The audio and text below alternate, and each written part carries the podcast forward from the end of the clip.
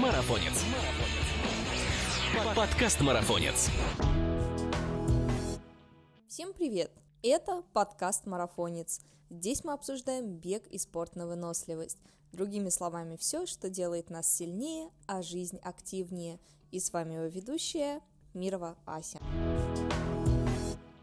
Давно нас не было в эфире, но марафонец снова в деле, и мы врываемся в межсезонье вместе с сильнейшими спортсменами. И первый, кто согреет ваши уши этой осенью, будет невероятная Саша Морозова, которая, пока подкаст отдыхал, пахала весь сезон и принесла нашей атлетике несколько невероятных побед. О том, каким нелегким стал этот соревновательный сезон для российской бегуньи за границей, о подготовке, планах на будущее узнаем от самой гости, победительницы ультрамарафона Comrades на 90 километров и марафонской дистанции в Нижнем Новгороде и заряжающей, конечно же, мотивацией девушки. Пока она каким-то чудом сидит на месте и никуда не убегает, нужно спрашивать. Погнали! Партнер этого выпуска – разогревающая мазь Neotox. Интенсивная физическая нагрузка, непропорциональная вашим возможностям или резкие движения на неразогретые мышцы приводят к чрезмерному натяжению мышц и связок. Это является основной причиной растяжений, с которыми сталкиваются спортсмены. Если вдруг вам не повезло, Помните о таких простых правилах. После получения травмы избегайте физических нагрузок и резких движений. Приложите холодный компресс со льдом, обернутым в полотенце. Через некоторое время воспользуйтесь согревающей мазью, которая поможет справиться с болью. На этот случай держите в аптечке мазь на основе яда кобры Neotox из Вьетнама. Она обладает местно раздражающим и отвлекающим обезболивающим действием. Это лекарственное средство, оно продается в аптеках и у него есть противопоказания показания. Перед использованием ознакомьтесь с инструкцией по применению. А чтобы избежать осложнений, даже при умеренной боли, обратитесь к врачу. Саш, здравствуй. Я знаю, что прошлые холода ты пережила в Таиланде, собственно, готовясь к Африке, о которой мы сегодня еще много будем говорить. Тема очень интересная и, думаю, многих волнует. Откуда ты сейчас будешь вещать нам? Всем привет. Сейчас я нахожусь э, в Екатеринбурге, в родном городе. Планирую здесь провести осень, э, ну а дальше уже спланирована снова поездка в Таиланд. Э, единственное, что сейчас пока не знаю, будет ли такая возможность. То есть у меня билет куплен на начало декабря, а, ну и будет видно, вообще самолеты будут летать к тому времени или нет. Да, сейчас живем в переменчивые времена, надеюсь, что у тебя все получится. Но ведь ты не пренебрегаешь нашими беговыми мекками, куда обычно там а, перекочевывают все бегуны. Это наши горные, можно сказать, курорты, Кисловодск, Роза Хутор и так далее. Как думаешь, возможно было бы подготовиться к столь специфичному по климатическим особенностям старту в наших тропиках, назовем наши регионы так, южные? Или эффективно эффективность таких сборов будет заметно низкой, ну, в сравнении? Да нет, конечно, э, эффективность, безусловно, есть, и она гораздо выше, чем, например, в Таиланде. То есть Таиланд — это все-таки место именно вот э, провести зиму. Для меня это больше, наверное, межсезонье. А, ну, во-первых, там есть старты, то есть можно зимой постартовать в удовольствие, конечно, там без каких-то рекордов. А вот. А во-вторых, то есть для меня это просто возможность съездить на море, потому что, как правило, когда начинается летний сезон, а, ну, сложно, да, выделить такой время на отпуск, там, на отдых, и, ну, при этом еще как-то тренироваться, вот, поэтому я как раз выбрала вот этот зимний период, а дальше я планирую вернуться, это будет, скорее всего, середина февраля, свою подготовку, например, к Комрадцу, который состоится в июне в следующем году, я уже планирую провести в Кисловодске, а потому что это и Среднегорье, и уже погода будет э, получше, ну, я надеюсь, да, с марта будет получше, хотя и там бывает засыпает снегом, а, ну, и это, конечно, рельеф, который очень важен, потому что ну, сложно найти такую пересеченную местность, а все-таки подготовка Комрадс, она предполагает именно а, тренировки на рельефе, потому что а, ну, определяющая, так сказать, часть это все-таки подготовка опорно-двигательного аппарата, который а, очень сильно страдает за 90 километров по асфальту. Слушай, ну можно сказать, что подготовка к этому старту была практически внезапной, ведь ты была нацелена на UTMB. Много ли коррективов приходилось вносить и вообще вообще приходится вносить каждый раз атлету в такой особенно изменчивой обстановке и как вообще действовать в такой ситуации, когда приходится подстраиваться по то, что хотя бы открыто, разрешено, не отменено. Потому что последние годы дают нам такую возможность проявить э, свои какие-то вот как раз-таки адаптационные какие-то качества и возможности. Может быть, твой опыт поможет кому-то еще, учитывая, что за последнее время приходится менять все чуть ли не в последний момент вообще. Да, на самом деле я, наверное, считаю, что это одна из э, моих суперспособностей действовать спонтанно, потому что мы, конечно, с тренером как бы садимся, любим планировать, и так мы сделали на 2022 год, то есть когда э, было озвучено, что у меня будет контракт э, с командой ASICS именно в трейле, э, был определен основной старт, это UTMB, который был в один день за Комрад с марафоном, то есть так совпало, и уже в январе я понимала, что на один день у меня два крупных слота есть, то есть у меня была регистрация и туда, и туда, и, конечно, этот момент очень давил на меня, потому что у меня были определенные обязательства перед ASIC, с другой стороны, Комрадс марафон я уже жду три года, да, и это мой э, любимый старт, и я хочу там быть, я, э, ну, планировала уже э, там до контракта с ASIC, да, этот старт, и э, вот этот момент очень давил на меня, а потом я решила, что все само, ну, вот, все само решится, то есть будет видно, и когда в началась военная операция, да, наша, просто UTMB практически сразу же написали, что они русских в этом году не ждут. Mm-hmm. Собственно, все за меня и решилось. И поэтому э, с февраля уже никакой подготовки и мысли о UTMB э, ну, практически не было. Конечно, мы там думали, может что-то решится до августа, но сами-то понимали, шансы ну, минимальные. И поэтому мы настроились э, все-таки больше на Комрадс марафон, хотя он тоже был всегда под вопросом, ну, поскольку всех русских стали отстранять от стартов, от стартов на шоссе, но как бы Южная Африка не входит, да, в недружественных стран, и поэтому у нас какие-то небольшие надежды были, и плюс там от организаторов всегда приходили письма, ну, общая, да, такая рассылка для тех, кто имеет регистрацию, то есть там, а, вот пройдите там квалификационный период, ну, то есть какие-то такие организационные моменты, и я просто понимаю, что я в стартовых листах, мне никто не убирает, и, ну, вроде как бы все должно сложиться, вот, но, тем не менее, все время ты находишься, да, вот в этом стрессовом состоянии, что все может поменяться просто за один день, и поэтому мы приняли такое решение, что мы не будем вот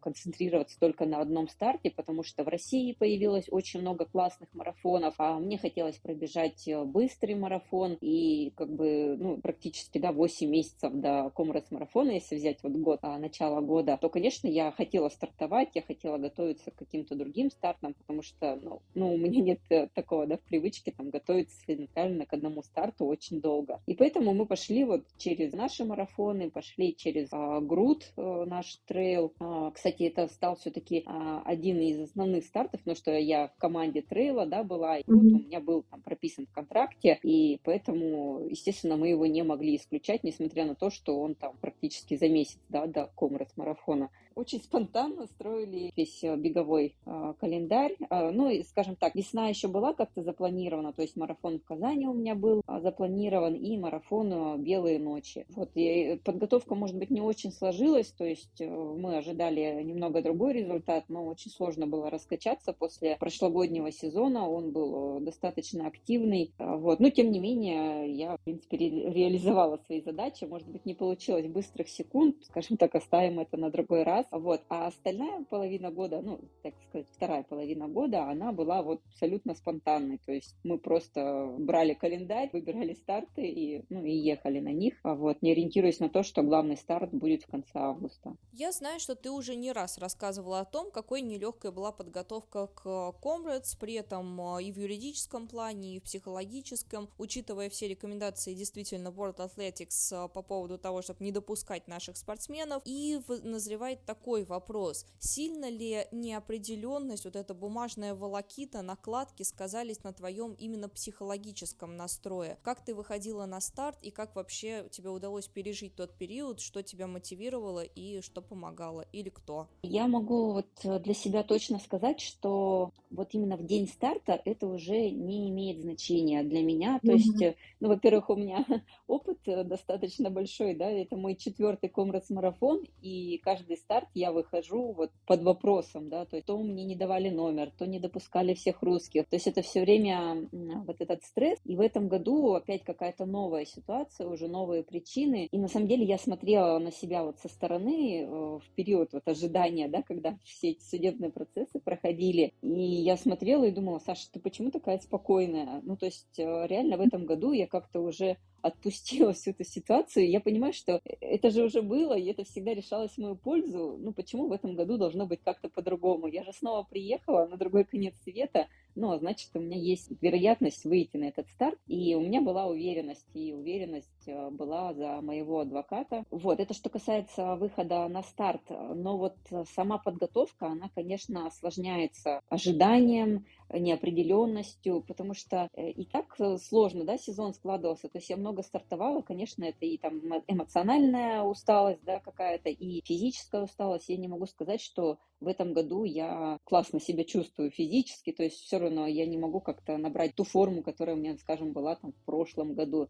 Я понимаю, что, возможно, это там расплата за прошлый год, потому что я много стартовала. В принципе, да, когда часто старты, ну, сложно рассчитывать на какую-то максимально высокую спортивную форму. И, и то есть и этот факт давит, и еще факт вот этой неопределенности, и понятно, что эмоциональный фон, он вот в процессе подготовки не самый, не самый хороший, да, так мягко говоря. Снижает мотивацию выходить на тренировки. Мне и так э, ну, нелегко они даются. И меня, наверное, немного спасло то, что я все-таки уехала в Кисловодск. У меня было всего три недели, и плюс мне надо было зацепить старт э, на Эльбрусе. И вот мы приняли решение, что я все-таки поеду. Да, это короткий промежуток, но мы попытаемся, да. И у меня не было возможности много тренироваться, потому что я там от Грута отходила, потом вот э, был старт на Эльбрусе. Делать какие-то активные тренировки не было времени, но зато было время там гулять, ходить э, на гору, ну, то есть как-то вот отвлекаться таким способом, и при этом ты понимаешь, что ты, ну, пытаешься поддержать, да, какую-то физическую форму в то время, когда ты восстанавливался. Вот, и это меня немного спасло. Плюс я там попала в среду, где спортсмены, э, ну, то есть я смотрю на них, ребята каждый день выходят, я там старалась какую-то компанию себе найти, и это, ну, вот, немного помогло. А так, конечно, точно, то есть на подготовку это сказывается, вот эта неопределенность. Ну, я даже не представляю, как вот э, наши спортсмены а, готовились к Олимпиаде, то есть это была Олимпиада в Рио, да, первая, когда нас не допустили, и следующая Олимпиада в Токио, да, которая была, то есть когда mm-hmm. все находились в этом ожидании, и вот это же абсолютно другой уровень э, результатов, и я просто даже не могу представить,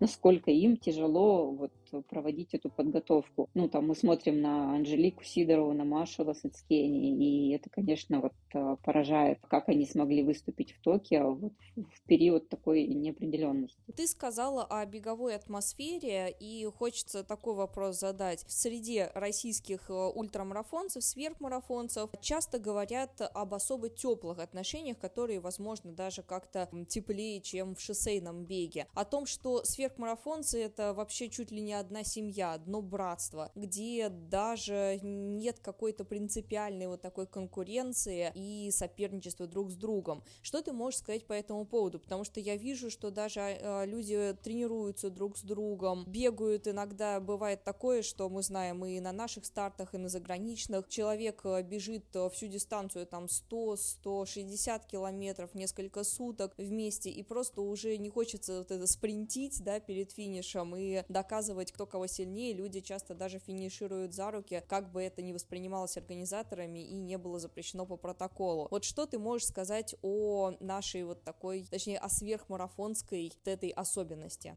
Сейчас, а, наверное, а, немного ситуация все-таки меняется. Ну, возможно, это больше про вот суточников, э, вот про такие, да, сверхдлинные дистанции.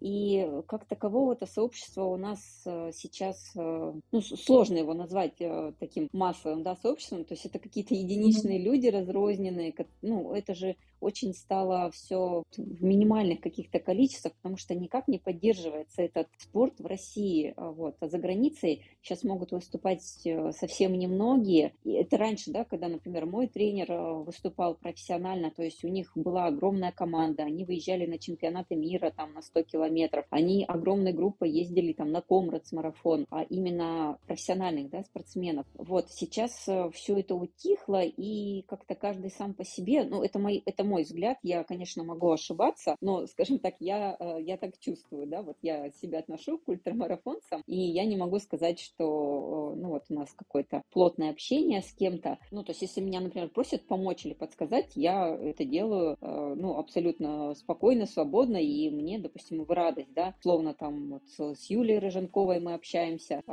которая серебряный призер чемпионата России на 100 километров, Изабелла из Якутии, Борисова, тоже там обращалась за помощью перед Грутом, то есть, ну, поделиться опытом по дистанции. А с Тони Юшиной мы там периодически переписываемся, но все-таки мы соперницы с ней, да, мы там тесно не общаемся, и тем не менее, ну, какая-то есть у нас переписка. Ну, здесь я не могу сказать, что мы там как-то дружественно сидим, то есть вот мы выходили на груд э, троем, да, Изабелла, Тоня и, и я, и, естественно, мы были там соперницами, несмотря на то, что мы там бежали а, по 10-11 часов. А, вот, поэтому, наверное, мне как-то не удалось вот этого прочувствовать, может быть, потому что я все-таки соревнуюсь не на вот не на супер не на супер длинных дистанциях, а все-таки что-то такое более скоростное. То есть все-таки ультрамарафоны больше для одиночек, ну, по твоим вот именно интересно было ощущением, как человек, который крутится в этой тусовке, и не просто в тусовке, как многие ездят там просто, чтобы попутешествовать, еще что-то, а именно с соревновательной целью. И возвращаясь к нашему Comrades, хочется еще чуть-чуть эту тему развернуть. Вот учитывая специфику ультрамарафона, который ежегодно становится страшным сном либо тех, кто любит в кавычках подъемы, либо спуски, наверное, многие задаются вопросом, но он, возможно, звучит так э, немножко наивно, но все же, я думаю, что многие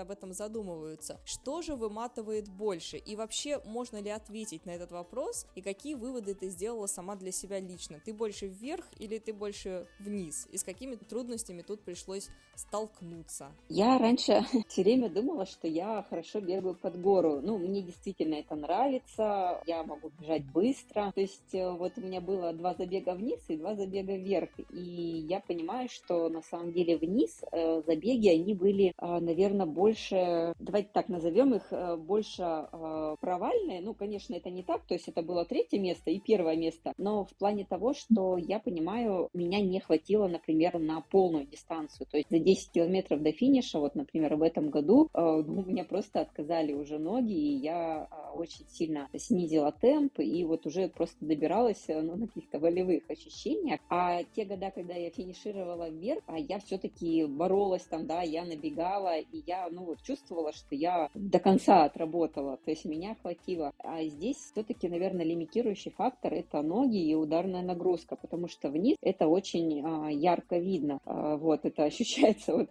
прям каждой клеточкой. Здесь а, такой вот момент а, неизведанности, да, то есть ты не знаешь, правильно ли ты разложился или нет, ты узнаешь это только в конце, и, возможно, это будет э, какой-то печальный исход, потому что когда твои ноги просто отказывают, и ты падаешь, и все, то есть мозг соображает, у тебя есть силы, но мышцы э, больше не готовы сопротивляться, то есть есть очень много примеров, когда люди финишируют там на корячках, э, ну, это хорошо, если это случилось на стадионе, да, там за несколько метров до финиша, вот, а если это случается раньше, ну, вот тут как бы уже надо понимать, да, как тебе добираться, и на самом деле самые трагические такие финиши, они именно вот на забеге вниз, а, поэтому с этой точки зрения забег вверх, он такой более, более надежный, более основательный, потому что в горы, ну, если ты функционально не можешь бежать, ты никак свои ноги, ну, вот так не убьешь, как горы, потому что с горы всем легко, гагей, там, а, ты такой полон сил первые 60 километров, вот, а дальше начинаются уже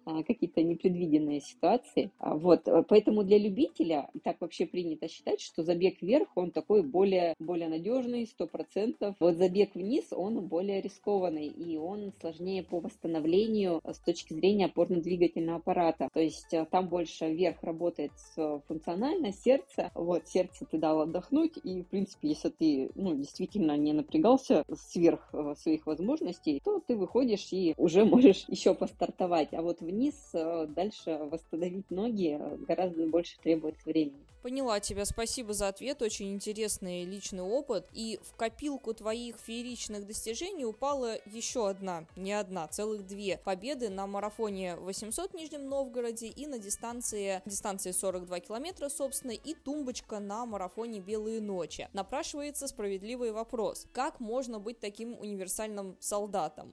А ведь вопреки распространенному мнению ты доказываешь, что одно другому, я имею в виду шоссейный бег и горные старты, мешают.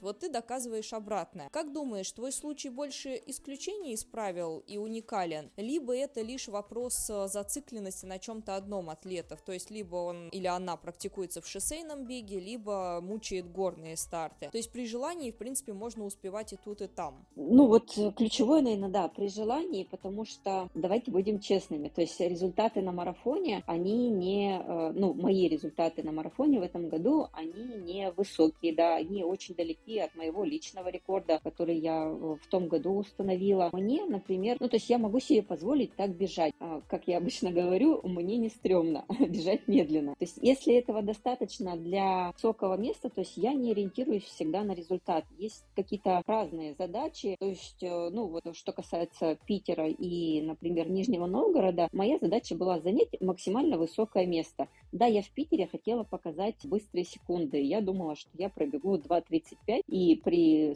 сложившейся обстановке меня бы этот результат вполне устроил. Но много было факторов, и я вот показала результат там 2.38, что, в принципе, тоже считаю хорошо. Вот э, таким подходом, какой у нас был в подготовке. Что касается Нижнего Новгорода, конечно, я была готова бежать более быстро. Я уже считаю, что восстановилась там после Грута. В принципе, неплохо себя чувствовала, но я понимала, что я хочу выйти на Комрас-марафон, и, конечно, я просто выиграла с э, минимальными затратами. Ну, и я не считаю это зазорно. То есть я понимаю, что э, многие выходят и бегут на результат, но в марафоне это сделать сложно. То есть либо ты стартуешь два раза в год, э, что мне не нравится, потому что мне нравится соревноваться, поэтому я хочу это делать часто. Ну, а для чего тогда я тренируюсь, да? Я тренируюсь, чтобы делать то, что мне нравится. Вот такая была простая задача. На самом деле, эту историю мог бы повторить, скажем так, не каждый, но многие могли бы ее повторить там из профессиональных атлетов. Но у них другое восприятие, и я абсолютно там уважаю эту точку зрения, то есть каждый раз там показывать хороший результат. И то мы видим сейчас тенденцию, что даже профессионалы стали стартовать по три марафона, по четыре марафона. Раньше мы вообще такого не видели. Классическая схема, да, два марафона, один весной, один осенью. Все, подготовка и как бы сезон закрыт. И, и сейчас мы даже видим, что профессионалы стартуют по 2-3 марафона, бегут быстро, например, там последний марафон в сезоне. А, вот это, наверное, из этой истории. Просто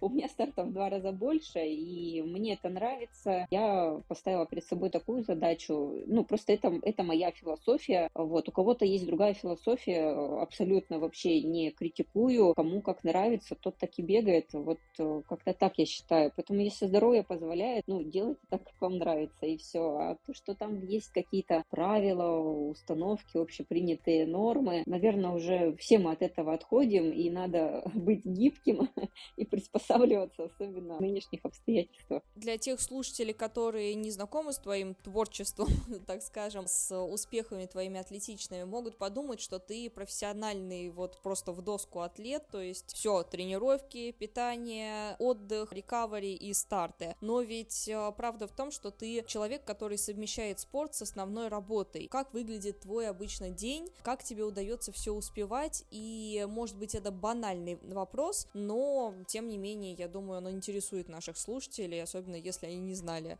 эту информацию. Что ты, в общем-то, обычный человек, который действительно flexible, да, и умеет подстраиваться под uh, все обстоятельства. Угу. Мне кажется, сейчас уже вот это деление профессионал, не профессионал, оно так это очень, э, очень размытое становится. И когда мне такой вопрос задают, я хочу все время э, сказать, а можно какой-то третий вариант? вот, потому что я работаю, во-первых, удаленно. На самом деле, это лето я очень плохо работала, э, действительно, то есть у меня накопились там долги по работе. Вот, ну, э, просто проект это позволял мне сделать, там, расслабиться. А так, э, обычно это там тренировка, потом днем ты работаешь, если это сборы, то вторая тренировка, а если сборов нет, то, соответственно, у тебя там больше времени на работу и на какие-то личные дела. Очень сложно описать вот стандартный день, потому что все время они, нестандартные. Особенно если ты находишься дома, да, в городе, все время какие-то дела возникают, надо туда, надо сюда, где-то надо восстановиться, на массаж съездить, и вот ты все время в этой суете какой-то динамике. На самом деле сложно, сложно совмещать мне это стало, потому что у меня еще добавилась третья работа, скажем так, тренерская деятельность, пусть она и онлайн, но это очень много времени занимает на общение, на планирование тренировочного процесса учеников. Я вот прям чувствую нехватку времени и не могу сказать, что я нахожусь в балансе, то есть время какая-то гонка. Что касается подхода профессионального и непрофессионального, если взять нашу там философию да, с тренером, как я стартую, конечно, это не профессиональный подход, то есть это подход абсолютно там любителя, который купил сначала себе кучу слотов, а потом не знает,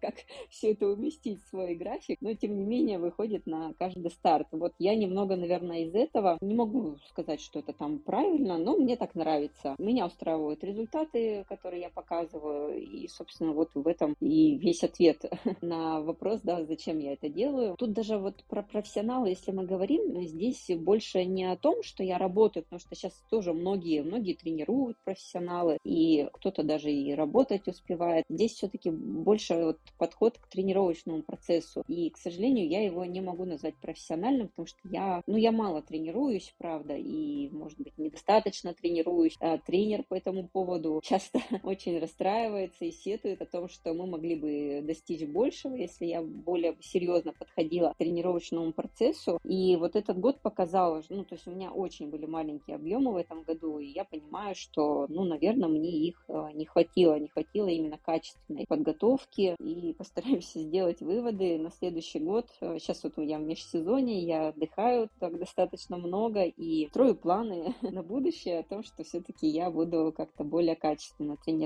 потому что, ну, действительно, надо держать какой-то уровень. В общем, ты нормальный беговой аддикт, свой человек.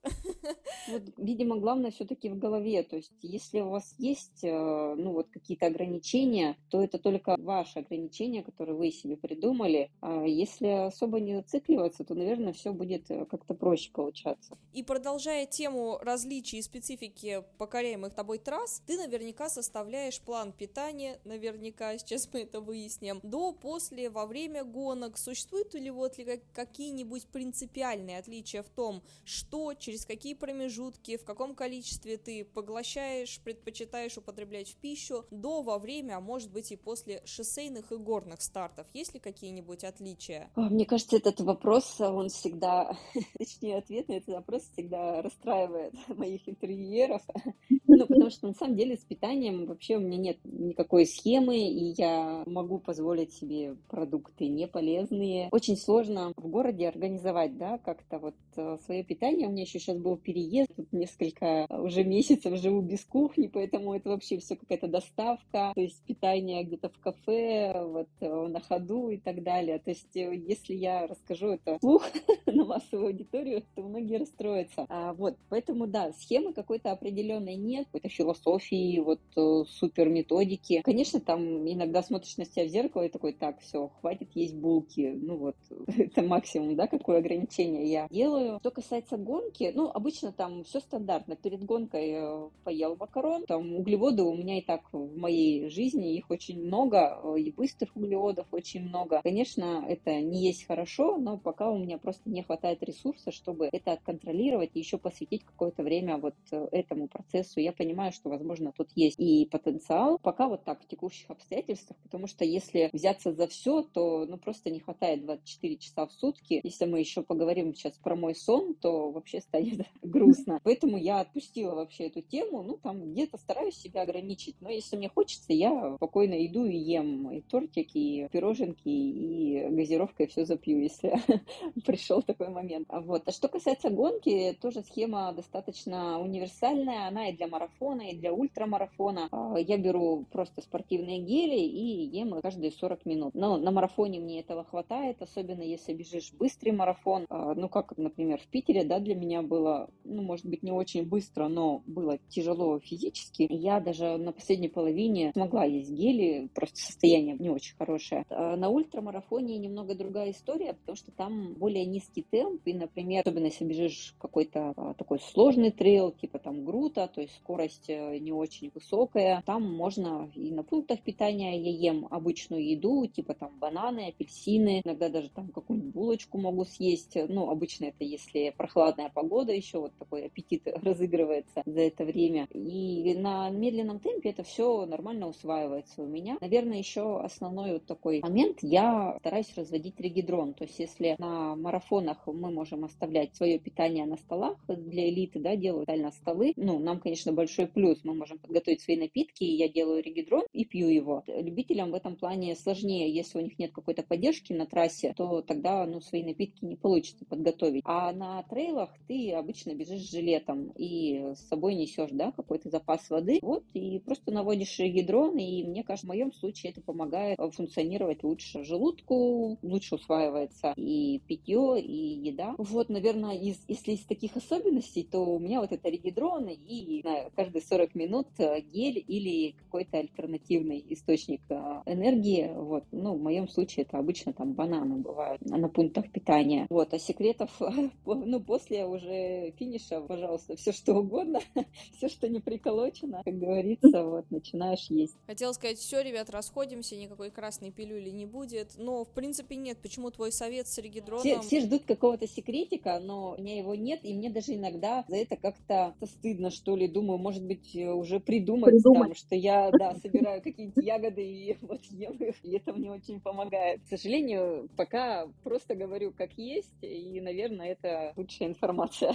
Правильно ли я понимаю из твоего последнего поста после московского марафона, что он был запланирован как запасной вариант в случае невыхода на старт на Comrades? Получилось ли просто получить удовольствие от этого старта? Или уже накопилась усталость, вот как ты говоришь, из-за частых да, выходов на старт? Вот как ты себя чувствовала под конец сезона? Да, усталость, конечно, накопилась. Усталость накопилась э, эмоциональная прежде всего. Ну, во-первых, я такого отклика никогда еще не встречала. Ну, я, конечно, и комрад-марафон не выигрывала, и еще и через суд вот так вот, да, выигрывать э, у меня не получалось. Поэтому, ну, то есть такой был неожиданный э, по поводу этого события, то есть очень было много интервью, встреч, ну, то есть хотелось э, всем уделить время, то есть мне очень сложно отказывать вот э, в эти моменты, хотя я даже понимаю, что там какая-нибудь газета, которая, ну, например, мне неинтересна, я вообще не понимаю, кто ее читает, но я все-таки постаралась всем уделить время, и как бы это было неудивительно, это забрало очень много просто энергии. Казалось mm-hmm. бы, что это прикольно, да, съемки, там, интервью, общение, но все это в такой сжатый период времени было, и меня это вот прям немного подкосило, то есть эмоционально я очень утомилась, еще я, то есть у меня нет времени начать как-то тренироваться, я понимаю, что московский марафон близится, ноги мои э, были разрушены очень серьезно после Комрадс марафона. Здесь, э, если возвращаемся к московскому марафону, то есть э, изначально надо было подать заявку задолго до Комрадс марафона, и я писалась с организаторами, и эту заявку подала, но я сразу предупредила, да, что, возможно, я не смогу выйти на старт, но я же не знала, вдруг у меня там какая-то травма случится. И меня попросили, конечно, об этом там предупредить заранее. А вот когда я пробежала комрад, я понимаю, что ничего критичного не случилось, да, там это мышечная боль, э, какой-то дискомфорт там в пояснице, где-то в ноге, но ничего острого а, не было. И мне, ну, мне просто не захотелось отказываться от этого события. Я уже пила билеты, ну и, в принципе, организаторы знали, да, что я бежала на комрад, и они готовы были меня принять в таком качестве, вот, понимая, что я уже не смогу показать быстрых секунд. И я решила ехать. Но еще до того, вот э, до Комрадс марафона, когда я регистрировалась, а у меня на самом деле были надежды на то, что я все-таки смогу еще как-то пробежать. Ну, то есть понятно, что я не смогу бороться за призовую тройку, ну, например, там результат а, типа 2.45, 2.40 я еще могу показать, потому что, например, если взять прошлый год, а, я пробежала три ультрамарафона, причем трейловые, буквально там через полтора месяца показала свой личный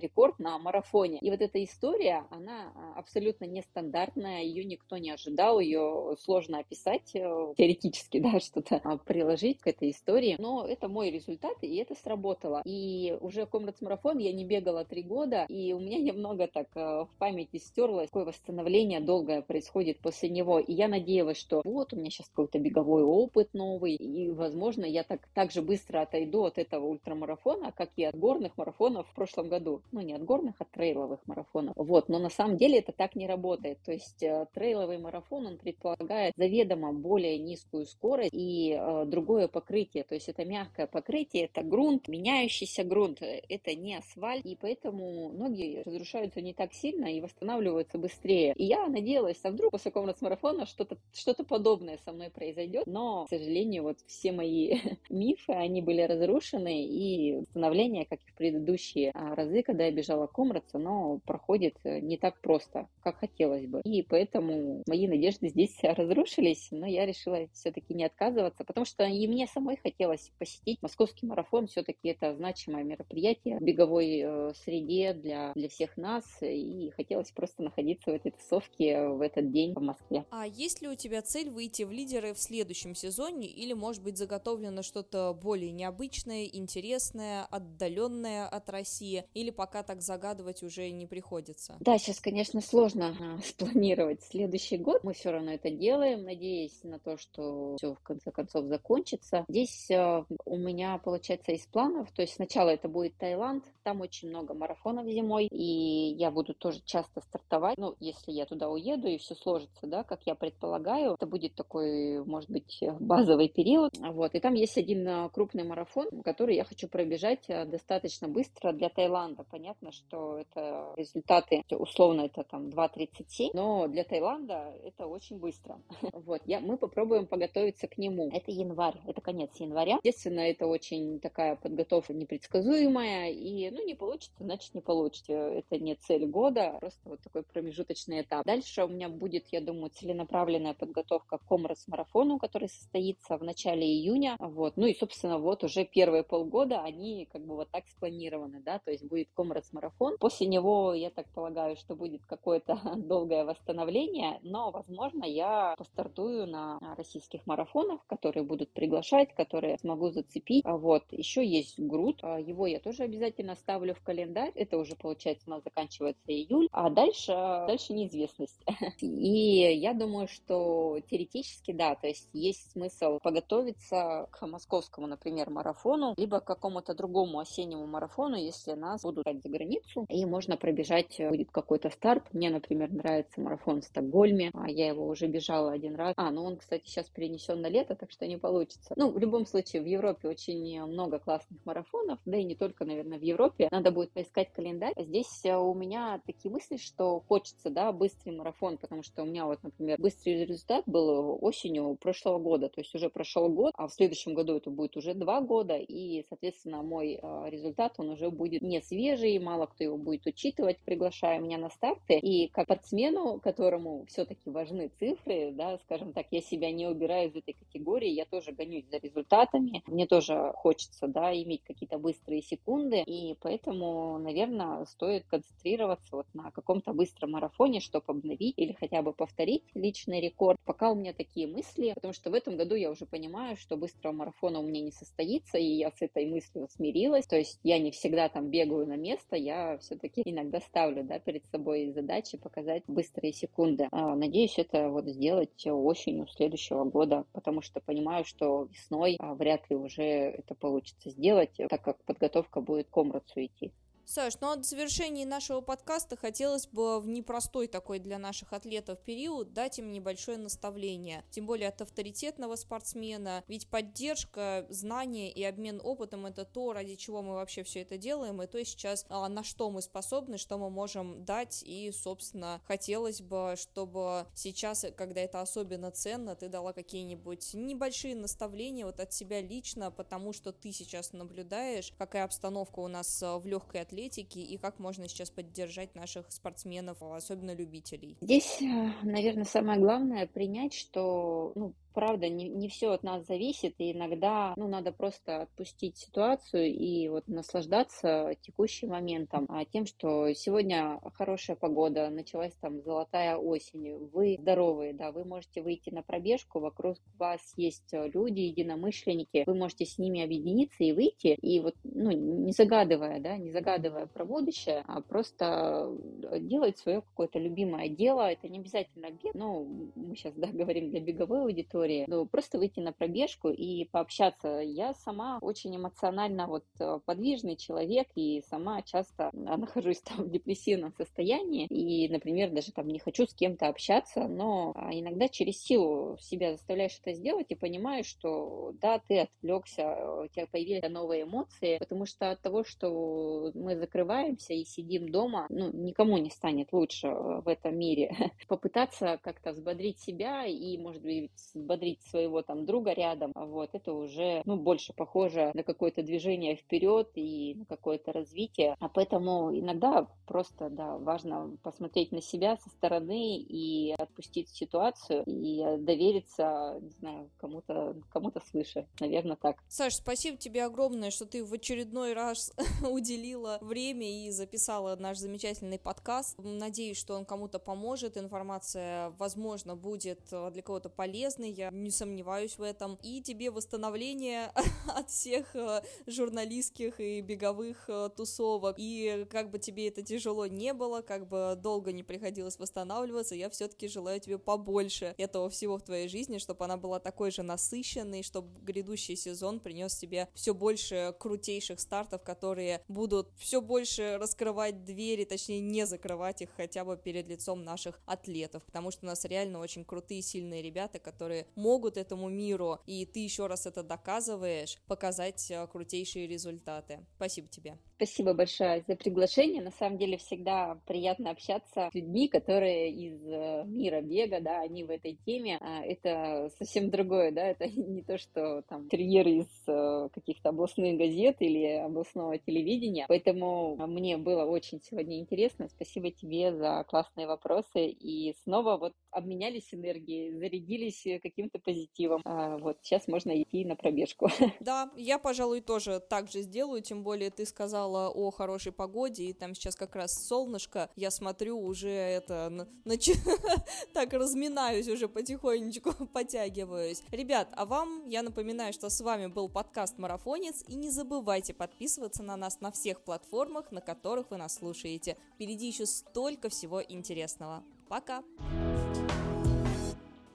Напоминаю, партнер этого выпуска – Наятокс, разогревающая мазь на основе яда кобры из Вьетнама. Наятокс поможет справиться с болью при растяжении мышц. Имеются противопоказания. Необходимо ознакомиться с инструкцией по применению.